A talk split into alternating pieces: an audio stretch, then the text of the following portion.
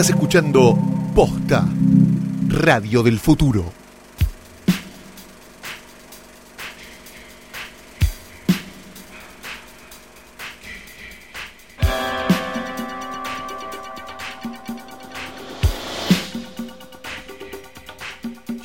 Buenos días, buenas tardes, buenas noches o cuando hayan dado play a esto que no es otra cosa que un nuevo episodio de Hoy tras Noche, el mayor, único y mejor podcast de cine del mundo de posta.com, el reino de los podcasts. Mi nombre es Camila Pericé y no me decido si me interesa más la gimnasia jazz o la cocaína.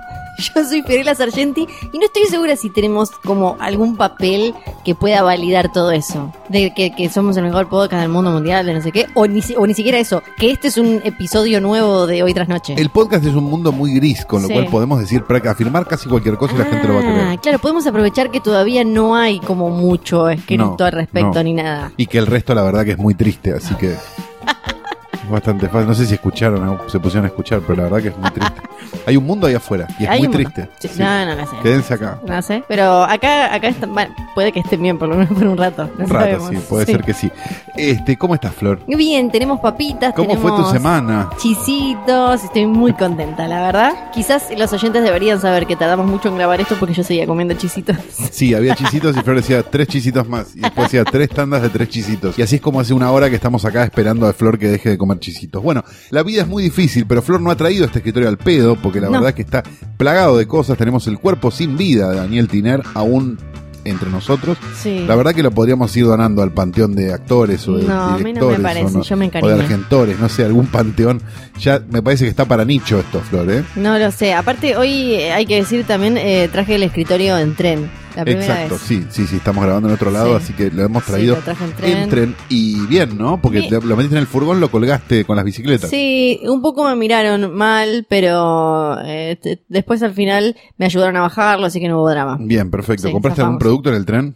No, ¿sabes qué? No, en realidad eh, iba a comprar un repasador, pero no encontré billete de 100 pesos. No estaban tan baratos como yo pensaba. Son caros los repasadores. Sí, para mí también era, como eh, la línea, no era la línea de tren para comprar repasadores. Bien, dicho todo esto, Sí. teníamos el cuerpo sin vida, Daniel Tiner, que Flor trajo en el tren, con este, con este calor, realmente es impresionante. Ya, ya el, parte de la, de, de los gusanos está empezando a pegar a su campera de corderito que tiene sobre los hombros y su cámara de televisión que tiene al costado. Está el, el, este, retrato, este, de Rita. Eh, bien. exactamente. Con y sin perspectiva de género, nuestro logo bordado de hoy tras noche y la imagen de una mujer, actriz, nacida en 1928 en Guanajay, Cuba, y fallecida en 1966 en Van Nuys, California, Estados Unidos, llamada Estelita Rodríguez. Para entender la historia de Estelita Rodríguez tenemos que entender un montón de cosas A más, ver. porque es una historia llena de misterio. Misterio. Para hablar de Estelita Rodríguez, en realidad tenemos que hablar de una película maravillosa que se llama Jesse James conoce a la hija de Frankenstein. Quédense conmigo. Sí, 1966. ¿sí? Perfecto. Vive María Frankenstein Así, tranqui. y su hermano Rudolf, ¿eh? Mm, que son los bien. nietos, Sí. mejor yo, ella es la nieta, que, del famoso doctor sí, Frankenstein. pero fueron escapados. o sea, No se ¿cómo sabe muy bien, están ahí Ah, en México. ok. Llega Jesse James escapándose de Estados Unidos con Sí. un amigo herido. Lo llevan a ver al doctor del pueblo, que resulta ser... Frankenstein, Víctor Frankenstein. Víctor- eh, no, no, el Junior. el marido de, de, de- El- de claro, es verdad. Y se dan cuenta que lo mejor que pueden hacer es cambiarle el cerebro y una serie de cosas. Ah, ajá. Lo interesante es que la lugareña que lo lleva Sí. es Estelita Rodríguez, Bien. en su último papel. Ah. En el 66. En el 66, Sí. a la tierna edad de 37 años, Estelita Rodríguez ¿Qué pasó? apareció muerta No. en extrañas circunstancias en el piso de la cocina de su casa. Pero eh, terminó esa. Sí, Terminó de rodar, todo bien. sí. Se preparaba, que esto es lo interesante, para contar la vida de Lupe Vélez, otra Ajá. actriz, Sí. en este caso de origen mexicano, que también murió en extrañas circunstancias a su misma edad. Es por eso que este halo de misterio Misterio. y de actrices que nadie recordará nunca Nunca. está hoy en nuestro portarretratos de hoy tras noche. Y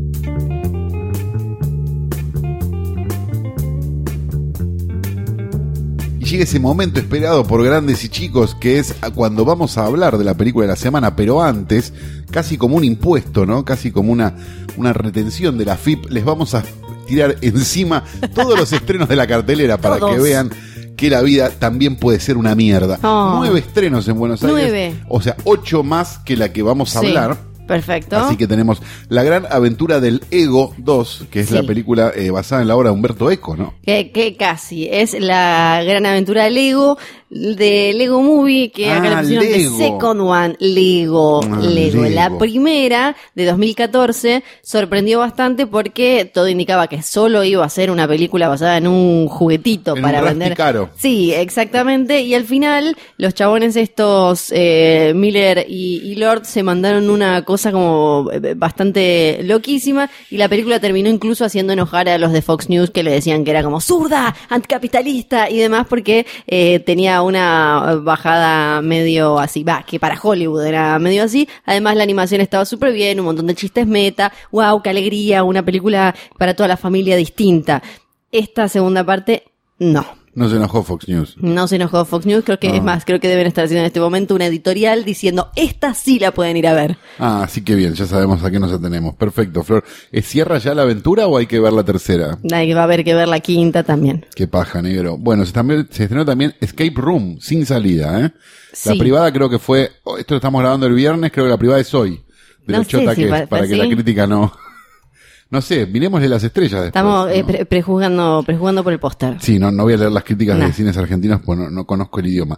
Bien, se estrenó también eh, otra, una argentina que se llama El Tío, que vi el tráiler, más madera. Papá. Después se estrenó un documental alemán, pero filmado acá, eh, sobre el primer bachillerato para personas trans en el mundo. ¿eh? Sí. Que se llama Mocha. La nostalgia del centauro, un documental también.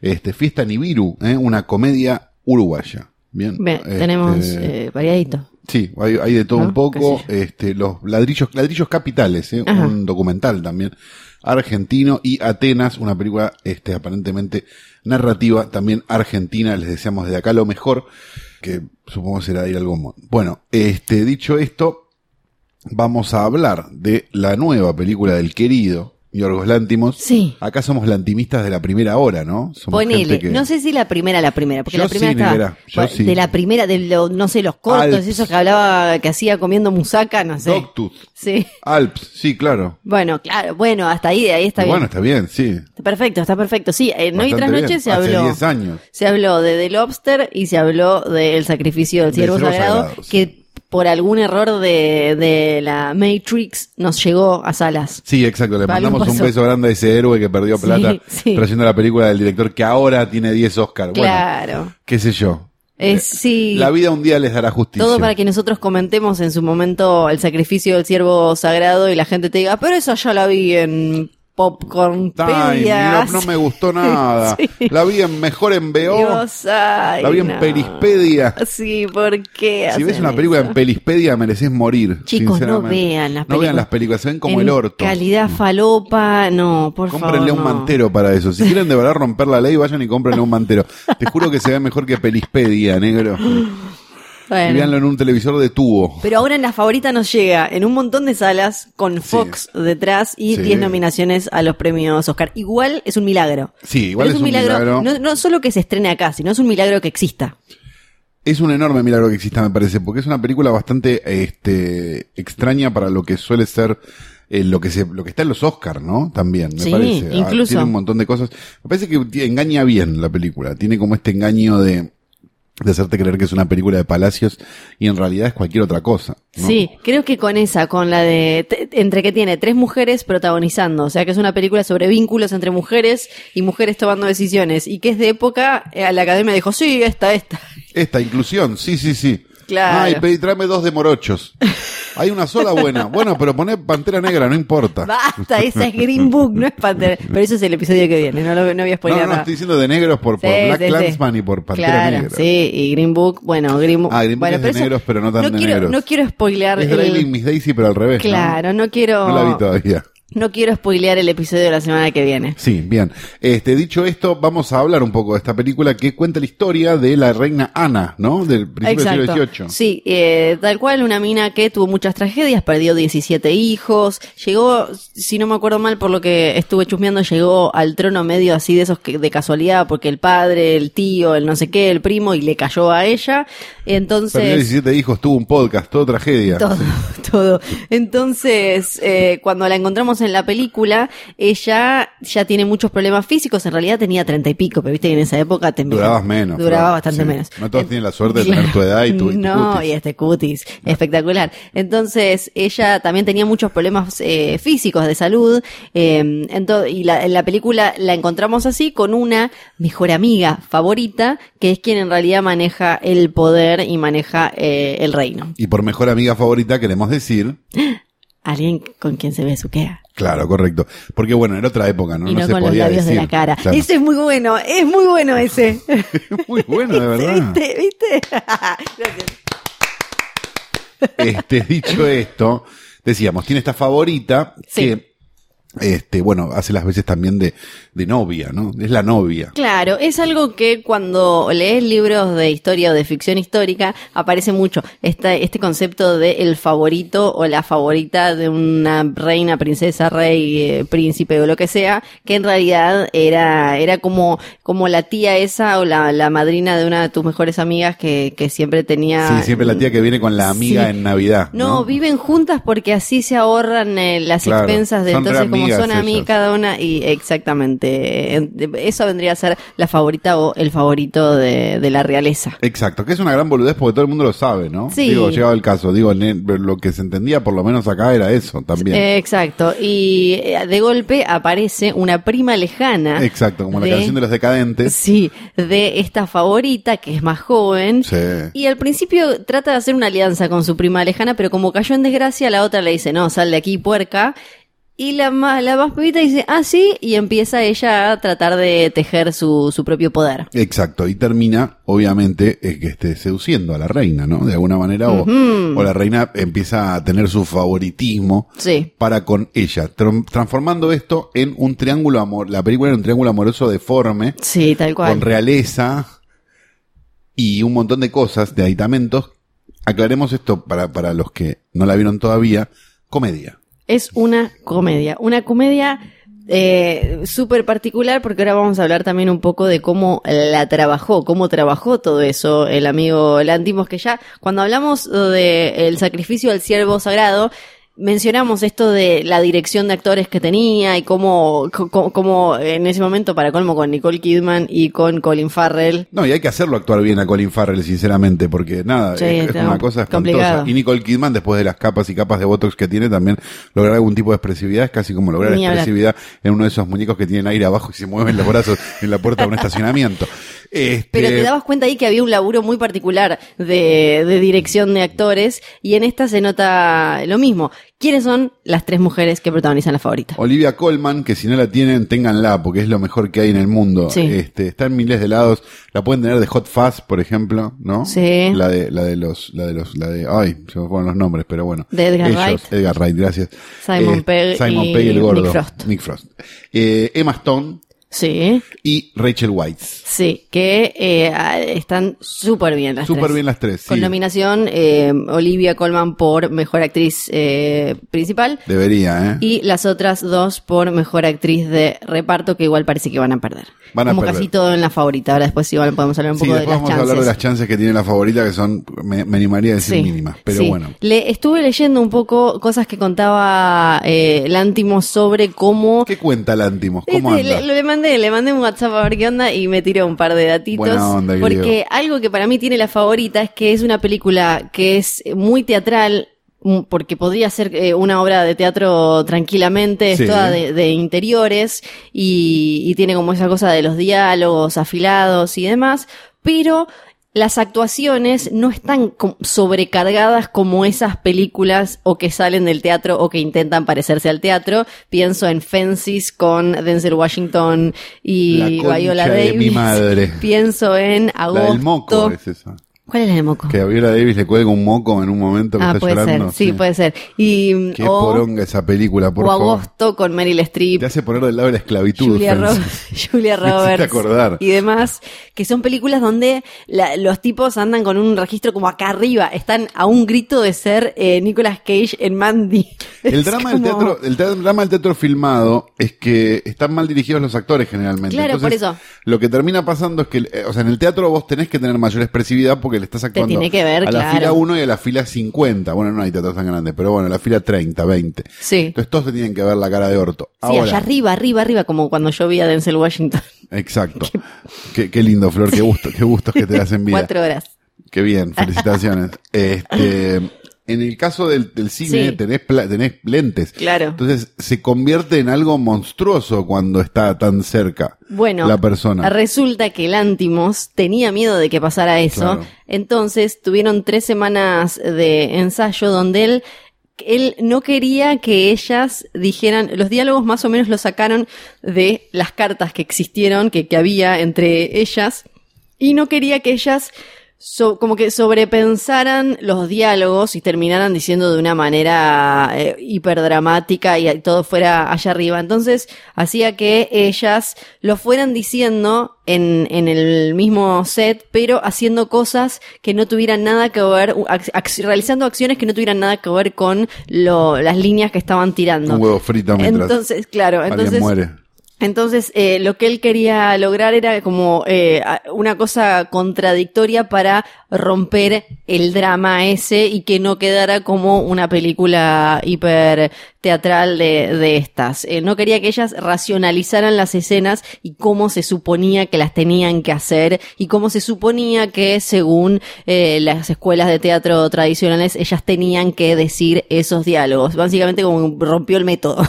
como que Claro, le no, dio pero una- está- no está mal, me parece Sí. que es una, es una... le quedó muy bien, además, porque no, incluso Emma Stone, que a mí no siempre me gusta cómo está, me parece que está súper bien, y la película no tiene esto porque hubiera sido muy fácil o llevarlo para la comedia obvia y jugar con el contraste entre el, el ambiente de época y que ellas tengan un humor como medio actual, o directamente hacerla como una película clásica de época y, y demás. Pero él lo, logró entonces, y ellas lograron, hacer que, no, no sé, me acuerdo de caras de Emma Stone, ni hablar de la comedia física de Olivia Colman, Sí. como que eh, logran algo sutil, pero que se nota ese laburo. Y también me parece que juega a lo teatral, juega con lo teatral y a la vez colabora, que no lo sea, con algunas elecciones de tamaño de plano, pues es una película que está bastante contada en, en- en planos más generales que en, que en primeros planos, me da la sensación. Es, es medio kubrickiana en ese sentido, ¿no? Esa cosa como el plano, este, como angular, y bueno, que es algo muy típico del, del Ántimos de todas maneras, a esta altura, ¿no? Como ese, como el plano ese largo con el personaje en el medio, este, que, que me parece que le colabora también a, a, a que vos, este, te metas y no estés como tanto pensando en, en, en, en la cara que pone. El director de fotografía es Robbie Ryan, que viene de trabajar con eh, Andrea Arnold, si no me acuerdo mal, eh, en, eh, por ejemplo, American Honey. Sí. Y eh, él dice que eh, terminó siendo como una especie de camarógrafo glorificado, porque en realidad Lantimos ya tenía todo súper pensado. Lantimos igual dice, no, yo no lo podría haber hecho sin vos, me, me gusta cómo trabajamos, pero que... Y justamente Es lo un que querían... y un psicópata. Sí, sí, tiene, toda la pinta, tiene toda la pinta. Para mí le esperó, le- lo forzó, lo forzó, lo forzó al tipo hasta que dijo eso y después le dijo, ay, ¿cómo decís eso? Sí, lo que dijo, creo que fue a IndieWire. Psicópata. Le dijo Robbie Ryan, fue como, yo en realidad no hice nada. A mí el tipo me dijo todo. No quería que yo llenara de luces, entonces que quería todo luz natural, por eso también lo buscó, porque el, el tipo, Robbie Ryan tiene experiencia eh, laburando con luz natural. Y después ya tenía como todas estas cosas como, bueno, acá mete un, ¿cómo se llama? Ojo de pez, y acá, y todo el tiempo jugó- jugar con también esta cosa de, de, de, de choque y de contradicción que a un director de fotografía tradicional o a un director más tradicional le agarra como un mega síncope si vos le decís como voy a poner esta, voy a poner esta lente para esta escena, que es una escena como súper tradicional de corte, de bla bla bla, que, que, que se suelen filmar de otra manera. Sí. Otra cosa que me parece que está bueno es como, como la película cuenta ese, o sea, volviendo un poco a la narrativa, hace una comedia de la vida de los palacios, como sin que necesariamente exista eh, una comedia en sí, sino lo, retrata de una manera tan ridícula todo, Sí. esos viejos con peluca, que hace que, que sea una comedia sin que sea necesario este, que, que se, a- que se acentúe demasiado la- el remate. digamos. Sí, tal cual, como todo el tiempo mostrando el, el patetismo y esta cosa decadente del maquillaje, de, y ahí también tiene mucho que ver el, el montaje, me pienso en la escena del gordo agarrándose Sí, eh, el, el pito mientras le tiran naranjas y, y esa cosa que tiene como cómo va un personaje que no tiene nada que ver relatando algo y nosotros vamos viendo otra cosa y, y cómo van chocando todas esas cosas.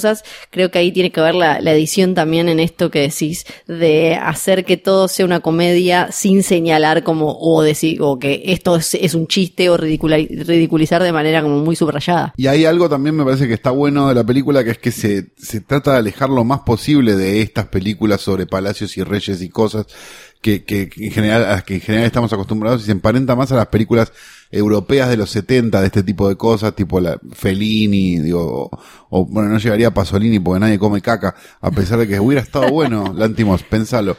Este, pero, pero, pero como esta idea de, de la decadencia palaciega y de, la- de la decadencia de la nobleza y de la no nobleza de la nobleza, digo, pienso, no sé, en, en Ca- Casanova, digo, en, en, en Satiricón, digo, como esas películas como totalmente deformes que, que Bueno, es algo loco 70. eso, ¿no? Como que eh, la, la favorita de alguna manera rompe lo- con los esquemas de cómo hoy se presenta una comedia, aún una comedia oscura, una comedia casi negra y demás, pero es como vieja escuela en ese sentido, porque mira para atrás, como decías vos, eh, a, a un montón de películas de grandes clásicos del cine y, y demás, pero que ahora se perdió un poco eso en algún lado. Ya no, no, no es algo que... Y, y para mí algo que se nota también es que él eh, en esta película no aparece como... No es una película que... Una historia que salió de él. eh, tiene otros guionistas, Deborah Davis y Tony McNamara, que parece que estaban dando vueltas con el guion desde hace rato. Y eso para mí... Hay que ver ahora qué hace después Lantimos, ¿no? Pero... Sí, que por suerte lo agarró Lantimos, porque si no, oh, Sí, digo, no. es el día de hoy que están diciendo, tenemos una historia de una reina lesbiana, Sí. es de época, es comedia. Sí, no, ni Perfecto. hablar. Ni hablar, ni hablar. Eh, Gracias. mu- Capo el que dijo como, Yorgo, Yorgo, venite, venite para acá que parece que hay una historia como Yorgo. para-". Claro. ¿Sabes que Estaba viendo el que el montajista eh, de la película, para mí lo inventó. Es, aparece, tiene en IMDB solo películas con Lántimos casi y se llama Yorgos Mavropsaridis. Para no, mí lo puede inventó. ser, no, debe ser un Lo amigo de él. inventó. Sí, es un, un amigo. amigo de él, seguro. Sí, es un amigo de Se él. juntan los dos, no sabes lo que son los dos Yorgos juntos. Sí, nada, con Oh, caga de risa. Pero bueno. Muy gracioso. Sí. Hablemos un poco de las posibilidades de Oscar que tiene esta poronga. Mm, es- Imposible, ¿no? Es junto con Roma la más nominada, tiene 10 eh, nominaciones para los premios de la Academia que Pero se entregarán en más 24. segura, ¿no? Roma es más segura en casi todas las eh, grandes categorías como director y película. Por, por el momento, la favorita no aparece, no aparece como en, en las, en las páginas aparece de como tal. Tal cual. En las páginas de expertos no aparece en casi ninguna categoría, en ninguna categoría importante como ganadora. En esta gente que trabaja de adivinar eh, a ver qué va a pasar en los Oscar, aparece recién en algunos, segunda, con suerte para mejor película, tercera, cuarta, para ninguno primera, Roma está ahí bien arriba, tampoco director, que en general, bueno, el, aparece Cuarón o un Spike Lee, eh, algunos un poco más osados. Eh, decían, donde sí estaba... mm, Estaba, eh, algunos la ponen primera, varios la ponen primera, es en mejor guion original. Que es donde ya dijimos varias veces en este podcast que es donde se encuentran las películas realmente buenas del Oscar, ¿no? Sí, exactamente, porque en actriz tampoco, por- eh, sigue siendo la favorita Glenn Close, que viene ganando todo en esta, eh, en esta temporada de premios, aparece segunda Lady Gaga para muchos y para algunos, Olivia Colman, y las que no tienen aparentemente nada de chances son Emma Stone y Rachel, Rachel Weisz, que eh, les es- las estaría cagando Regina King por If Bill Street Could Talk. Basta. Sí, y para algunos Marina de La Tavira de este año, Roma. ¿no? la vi Bill todavía. No la vi todavía. Pero tiene todas las fichas de ser las Fences de este no, año. pero no, para mí la Fences, eh, la Fences es otra cosa. Para mí, yo no creo que sea un Fences. ¿Cuál es la Fences de este año? Em, la fe, no tenemos. Ya vamos a hacer un capítulo de Oscar igual, porque los estrenos de la semana del Oscar dan ganas de cortarse las bolas y comérselas antes de verlos. Probablemente, sí, Sí. probablemente. Así que bien, felicitaciones desde acá. Eh, ¿Qué estábamos diciendo? ¿Posibilidades de Oscar? No, la única No. que tiene es esa, para mí, Sí. el guion, que es una buena señal en realidad. Eh, sí, es una buena señal. ganó Huye el año pasado. Eh, exactamente, pero, eh, ah, y acuérdense que si quieren ir a ver la favorita como eh, Manda, vayan a verla pronto, porque después aparece esto como de, eh, pasaron tres semanas y ya no hay horarios, y no, porque estas películas Claro. hay que ir a verlas eh, rápido, porque si no van perdiendo salas muy fácilmente, y además, si queremos que se sigan estrenando estas películas, tenemos que ir a verlas. Otro enorme misterio, ¿quién va a ir a ver esta película? ¿no? Sí, ¿cuál es Que el una público? cosa que nos preguntábamos ayer cuando lo grabamos la primera vez y nos lo preguntamos hoy también. Sí. Este, que, que es porque, porque no termino de entender. O sea, el público, los, digamos, las fans de Lántimos, la- las lantimitas, Sí, las yorguitas, sí. nosotros que vamos con el, con el pañuelo, este, ¿cómo se llama? Con el- la vincha rosa que dice Yorgos, este, hicimos que el sacrificio del siervo sagrado dure un día en cartel. Así que, no, que no tres, somos, que no somos precisamente No. una, una maquinaria de, de generar éxitos. Entonces, Sí, el Oscar puede empujar, de acuerdo. sí. Pero el público natural, ¿cuál es? No me queda claro. Para mí somos lo- los cinco lantimeters. Las yorguitas. sí. Sí. Y después Yorguiters. los la- las cinco viejitas que llegan a esos cines de cinearte y creen que es una película de época y entran como cuando yo vi eh, El Cisne Negro con unas viejitas que entraron a ver la de ballet. Ay, qué hermoso. Por momento. ejemplo, para mí esas somos nosotros y las que van a ver una Ay, de época. Fuimos a ver una película No con Gladys, Sí. ¿no? Me imagino. También me pasó con 127 horas una señora que empezó a gritar cuando James Franco se empieza a cortar el brazo. Y Es era como. ¿qué? ¿Qué? ¿Qué? Y yo hubiera gritado igual porque 127 horas es una garcha, no porque se corta el brazo. Claro, sí. Pero bueno. Sí, tantas razones. Bueno, y después no se me ocurre nadie más. Así que si la quieren ver, véanla hoy mismo, hoy Sí. viernes, que estamos Ya. grabando esto por segunda vez. este, Vayan ya. Hoy, mañana. ¿Qué día es? No sé. ¿Cuándo grabamos? basta, Flor.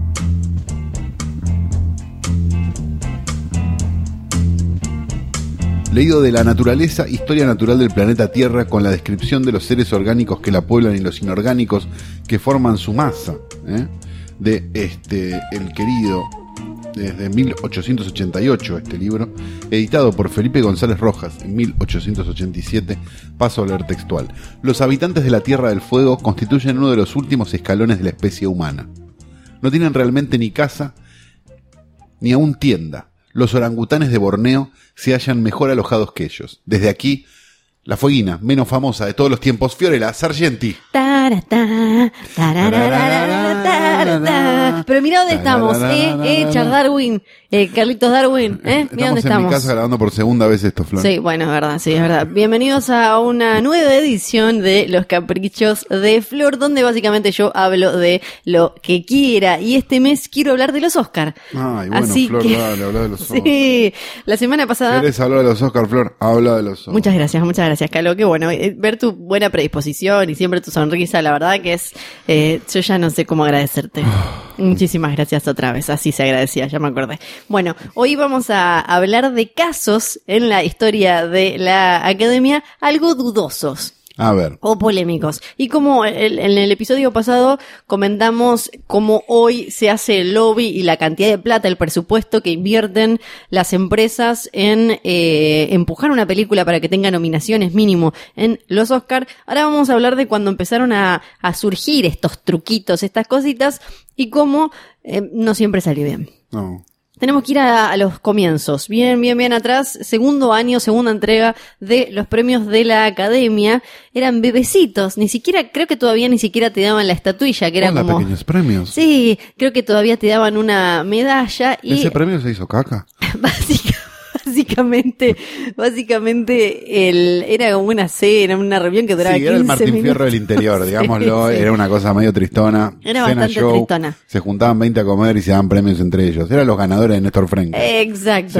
Pero ahí estaba Mary Pickford, una de las mujeres más importantes en la industria en aquella época. Hola, Mary. Que de golpe dijo, yo no quiero solo formar parte de toda esta gilada, quiero uno, yo quiero, yo quiero ganarme un Oscar. Y para colmo era la primera vez que ella actuó actuaba en una película hablada y era su primer rol adulto. Ella se había hecho conocida como eh, una, de- como medio infantil, jovencita y tenía unos rulitos. Se había cortado los rulitos, los había mandado a un museo y ahora con Coqueta quería un Oscar porque ya era toda una Coqueta. persona. Sí, Coqueta. Es re como que Mirta debe haber hecho la versión de acá, ¿no? Una cosa así. Alta verga coqueta, ¿no? Es mala, no la vi. La no verdad. la vi, Coqueta. Esa sí que te la debo. Sí. Yo tan, tan atrás eh, no, no, siempre pero te, te, llego. veía, ¿no? Te veía eh, viendo coqueta, Sí. Flor. Es re tu onda. Yo soy más eh, de, de, de eh, John Crawford, ponele. Claro. Hasta, a- hasta ahí, hasta ahí. Pero Coqueta no te la vi, te la debo. donde los actores tienen teléfono. Sí, te la debo, te la debo.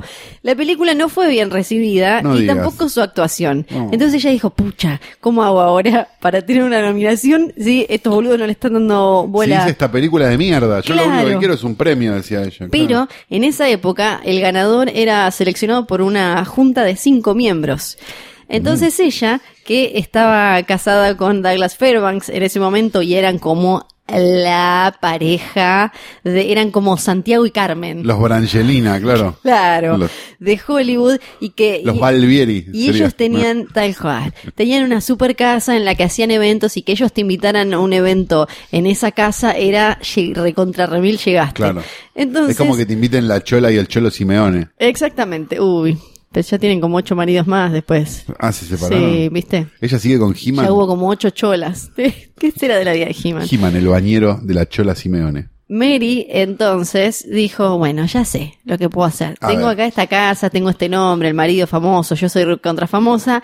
Voy a invitar, son cinco boludos. Los invito a tomar el té. Se contrató un servicio de lunch. Ni siquiera una cena, un té. Los Ah, invitó comprar unos sanguchitos, los puso en esas bandejas que vienen con dos pisos. Sí. Muy bonitos, las tazas. claro, nivel, ante todo, nivel. Level, level, level. Compró Eh, Petit Four, sacó compró, la tacita china. este, ¿cómo se llama? Fosforitos, chip, Todo. chip con tomate y queso. Todo, todo, todo. Qué rico. Lo sentó, tenía Yo esas, esas masitas mitad con chocolate, mitad sin chocolate. Ah, se sentaron, masa fina. Se sentaron estos cinco a tomar el té y salieron diciendo como, coqueta, boludo, ¿cómo no votamos coqueta, coqueta? Vamos a votar coqueta. Votaron, votaron coqueta y la eligieron como ganadora de a mejor actriz. La gente se indignó, dijo, esto es muy raro, ¿cómo puede ser? Qué raro Entonces, a partir de ahí tuvieron que abrir la votación a todos los miembros de la academia porque el razonamiento fue, bueno, cuanto más gente haya votando, va a ser más complicado que Mary Pickford y las Mary Pickford del futuro los inviten a todos a tomar el té. Así que pongamos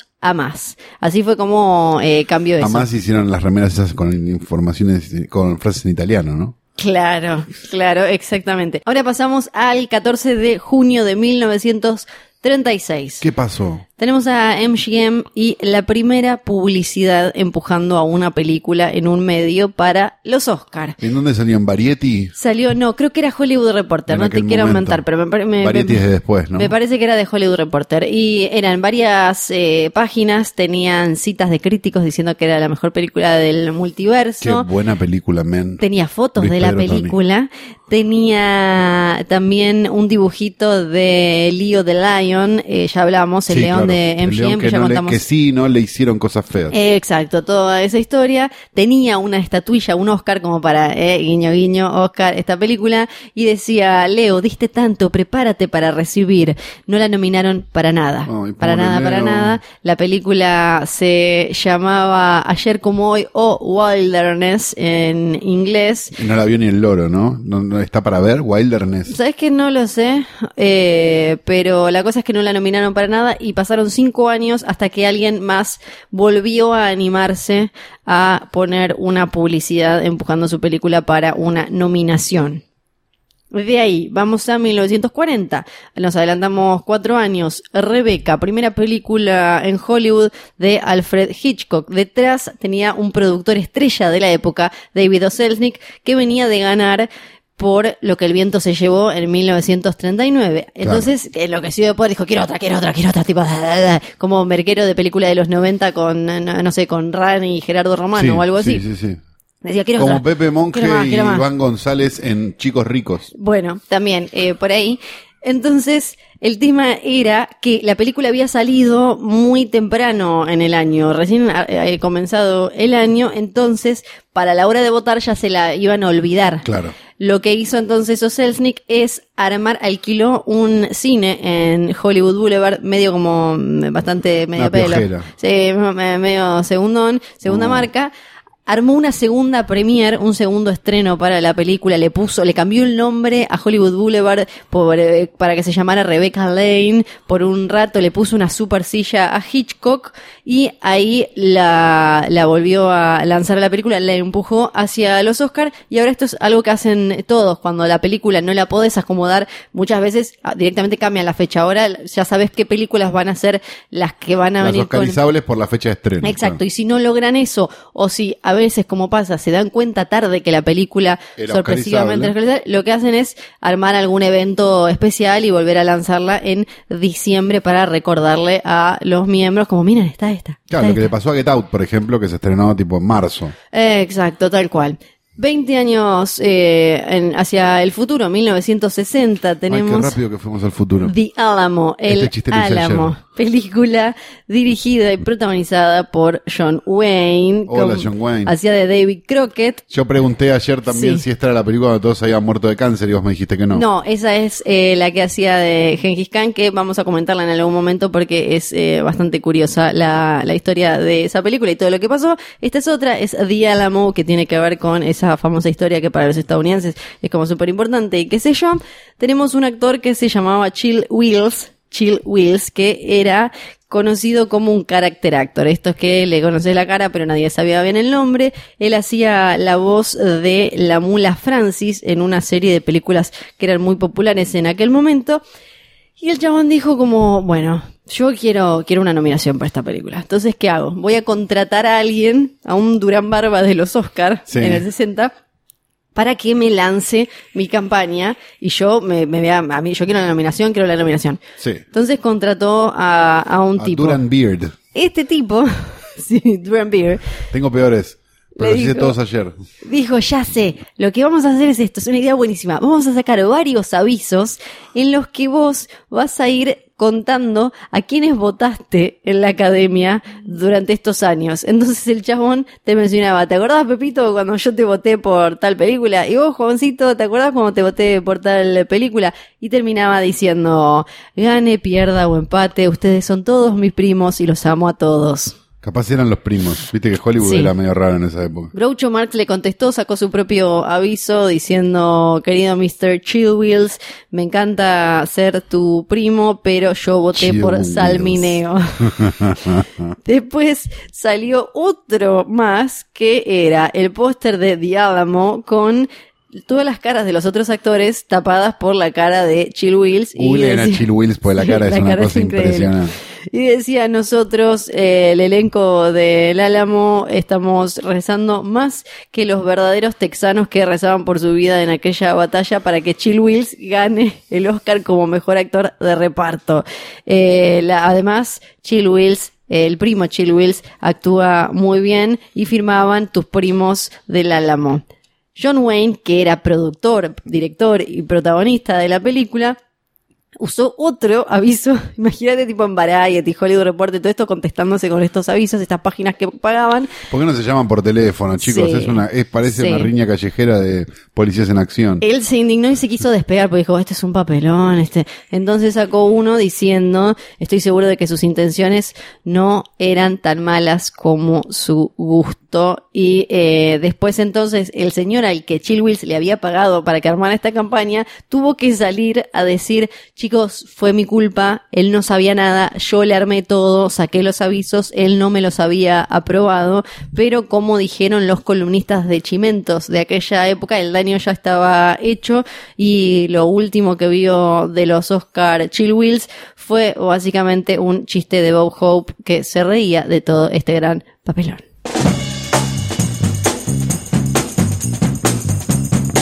Voy corriendo sin detenerme.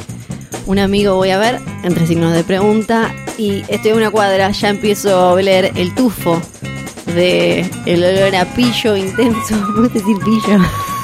Ácido, que entra en tus narinas, la rajuña como gatito nuevo recién adoptado del jardín botánico. Y en ese sillón nuevo que vos tenés, voy a hablar hasta que se termine el capítulo y nunca puedan abrirse las puertas del Videoclub del Tío. Hola, bienvenidos a mi videoclub. Los gatitos del botánico no se pueden adoptar. No, y pensé perdón por el olor lo a caca, pero tengo tapado el baño. Pero ya la otra vez se te había escapado algo. No, se me había escapado un pedo. No, estás no seguro que no es- había- se me había escapado un cacapedo, pero Sí. la verdad es que ahora estoy usando el baño de las chicas de la mercería de al lado. Ah, ok. Chicas Oh. es irónico. Sí. Bueno, este, pero yo pensé que a- apenas entré dije como esto cagapedo nuevo. Sí. Cagapedo 2, No, la no, no, venganza. pero no, esto es, esto es un. Once more with feeling, Sí, ¿no? sí, sí, porque, bueno, es que a la vuelta pusieron un shawarma y yo me dejé llevar. Ay, no. Dicho esto, Sí. vamos a recomendar una película para que tarden el menor tiempo posible dentro de este videoclub y se la puedan llevar y ser felices. Es una película, una comedia de terror del año pasado. Eh, las comedias de terror en general son un bien escaso. Eh, y a mí, por lo menos, es un género que me gusta mucho cuando está bien hecho y cuando se toma en serio su propia estupidez.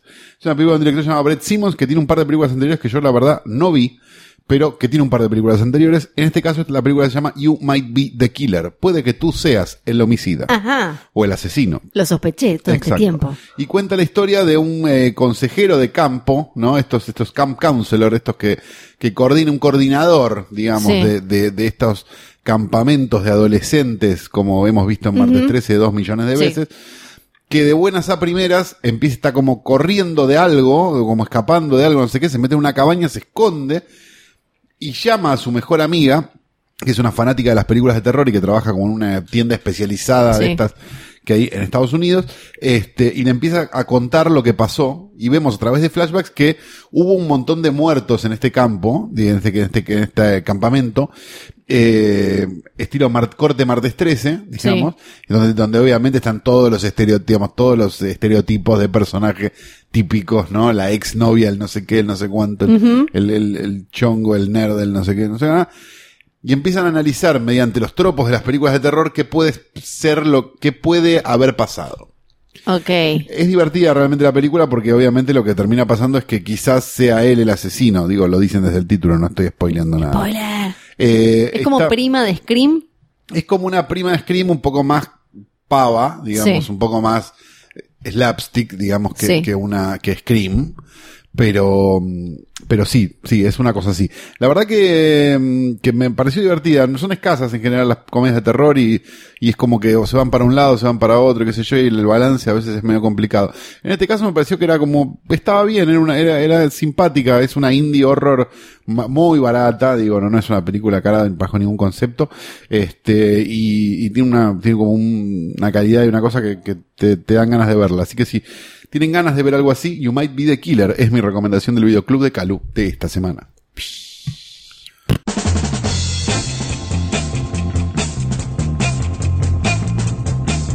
Y es de esta manera que llegamos al final de este episodio de Hoy Tras Noche, temporada 100, episodio 1322.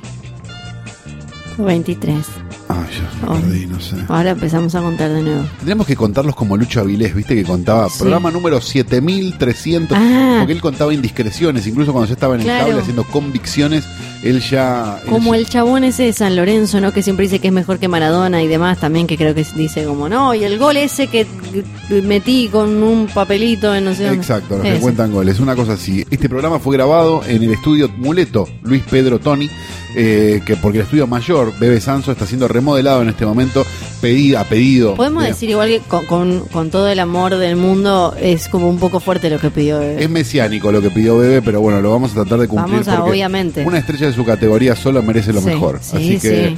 si, su- si va a tener su nombre, realmente vamos a, por- a coser de a uno los canutillos que pidió en las paredes para dejarlo como Pero él ahora, lo lo de, la, lo de pedir el sillón que e- entelado con la piel de Brian Singer fue un poco mucho. Está bien Es que el hombre cayó en desgracia Sí, y ahora sí, le sacaron sí. hasta la nominación del BAFTA. pero yo no sé si va. chicos. Claro, no sé si igual lo vamos a poder conseguir, pero estamos, estamos tratando, bebé, tranquilo. Dicho todo esto, Sí. eh, esto fue grabado gracias a la tecnología maravillosa de Exosound, arroba Exosound, Exosound. que no tuvo nada que ver con que se haya grabado dos veces, eso fue solamente impericia de Luciano Banchero y no culpa de los equipos que anduvieron perfecto. Solo él perdió el archivo. Bien, dicho esto, Pará, ¿en va- qué estudio estamos? Porque- estamos en el estudio de Luis Pedro Toni, Luis Moleto, Pedro ya lo Toni. dije. Ay, ya lo dijiste, es verdad, Sí, pero claro. pasa que el otro día fuimos a ver Es la verdad. favorita Es verdad. en una función especial con trasnochiters. Sí, trasnochiters. con trasnochiters que Con se yorguitos, portaron. eran yorguitos. Yorguitos, Sí. se portaron súper bien, comimos chocolate, chupetines, reímos donde había que reír y todo bien. Qué bueno ver que se reían donde había que reír. Sí, eso es lo más importante. De los nervios. Exacto. Y, y- Lo más importante era que Sí. la, le hicimos después de una privada de Lego 2 sí. que había para críticos y Sí. bueno y cosas. Y entonces quien salía, quien se cruzó con los yorguitos, Que habían googleado su nombre tan solo Sí. dos días antes, era el mismísimo Luis Pedro Toni. generando el momento Sí. más meta de la historia de los podcasts. Impresionante. Le mandamos un beso enorme a él. A él que nos escucha todas las semanas. Siempre. El otro día me dijo que es un podcast, mijo. Sí. Eh, Sí, Así que debe y estar. gracias a la gente de Fox que siempre nos Sí, de deja organizar esas funciones tan lindas y nos atienden también. Eh, dicho todo esto, vamos a decir John y Nico, Nico y John, porque, porque que Luciano se haya llevado muy mal con ellos y tenga mala onda no quiere decir que nosotros no los queramos. Lo que le hizo a Nico. Qué bueno. tremendo lo Sí. que le hiciste a Nico, de verdad. No, ni se No puede se lo deseo a nadie. No. Tampoco le deseo a nadie grabar dos veces un podcast, pero bueno, qué sé yo, me pasó. Dicho todo esto, eh, ¿queda algo más por decir? Eh, Nada. Mi nombre es Camila Pericé. Y yo soy Fiorella Sargenti. Chao.